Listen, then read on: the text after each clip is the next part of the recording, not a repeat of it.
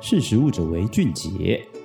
大家好，欢迎收听《识食物者为俊杰》，我是十二月。大家今年有没有关注到很多名人都抢着进到太空呢？他们都在今年呢，以非常先进的科技，然后去星际兜了一圈才回来，获到全世界的关注哦。那其实随着科技进步，星际离人类越来越近，大家会好奇说，其实我们如果真的想要移民外太空，离开地球的话，那我们要吃什么也变得很重要，因为现现在看到其实很多太空食物都是以这个真空包装，然后好吸。食为了要在没有地心引力，然后又没有办法自己耕种这样子环境条件下所能得到的食物，所以才有这样的饮食。只是未来如果我们都要往外太空该怎么办？所以啊，今年呢，美国太空总署 NASA 其实有举办这个首届外太空食物大赛，也就是邀请全球不管你是食品公司，还是你是大厨，你是科学家，甚至你只是呃学校的学生，你都能够提出在外。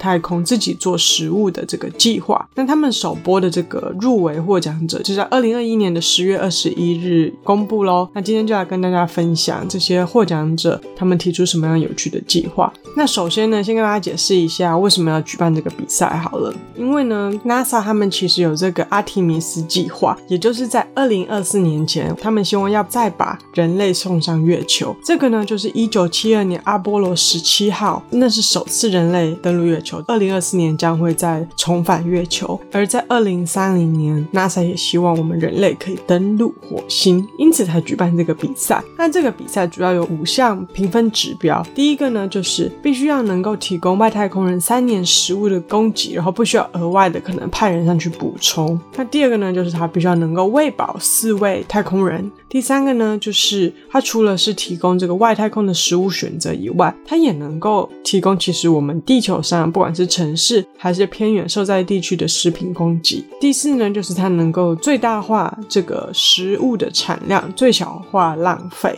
而且它最后必须好吃、营养、安全，而且不需要太长的备餐时间，才能够让太空人就是比较方便、开心一些。所以啊，在这次十月中出来的获奖名单中，其实很多。大部分都是包含像我们今年看到的 3D 类列印技术啊、细胞培养肉、垂直农场，那这些都是可以在狭小空间，不管是种植真菌类微生物，或是用食用昆虫作为食材的一些技术。那比较想特别想跟大家分享是，其中呢有一个矽谷新创叫 BX，他们之前做出披萨的 3D 炼印机，那他们这次获奖跟提案的方案叫做万能食物生产器，也就是 Universal Food Fabricator。那这个机器呢，基本上的原理，简单说就是他们会把植物物跟培养肉处理成这个干燥的粉末，然后会把这个粉末呢放在完全密封的粉末夹里面，然后就能利用 3D 印表机列印出这个食物，就是在想要吃的时候。然后这个粉末的保存期限大概是五年左右，所以其实完全符合这次的这个奖项的标准哦。那这个我觉得还蛮不错的，就是一个像是食物印表机的概念。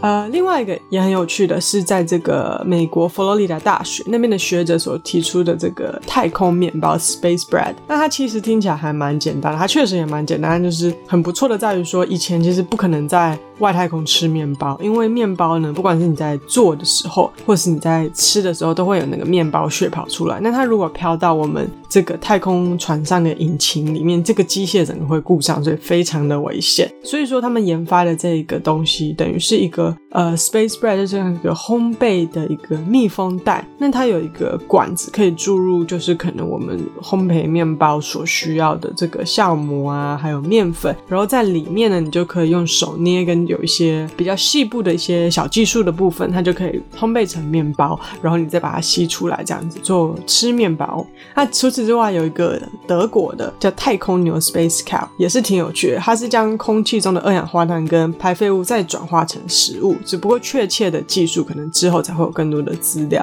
然后。再来，其实还有蛮多的啊，比如说像是有一个叫哥伦比亚，他们是家 Alsac 的公司，他们结合微胶囊化、纳米技术跟人工智慧，还有 3D 列印，等于是综合种种现在人类最发达的技术，研发了一款能够制作粉末蜂蜜啊、替代蛋跟巴西莓的这个器具。所以说，其实都还蛮多元、蛮有趣的，哦，也会让人觉得说，在未来外太空食物好像其实也没有到。那么无聊。那其实要举办这次的比赛，不仅是为了人类往外太空移动跟住，其实也是要思考说，就是像我们看到现在全球的极端气候越来越严重，然后地球暖化的问题，其实未来也可能会看到说，就是地球上会有一些粮食短缺的问题，甚至让到粮食短缺会不会无法耕作、无法养这个动物，就会牵扯到说，那我们确实是需要一个永续封闭的这个食物系统来为我们生产食物。那这也是这次比赛的一个目的之一。那今天就分享到这边，如果大家也很喜欢了解太空食物的话，欢迎留言让我们知道哦。我是十二月，那今天就到这边，拜拜啦。识食物者为俊杰。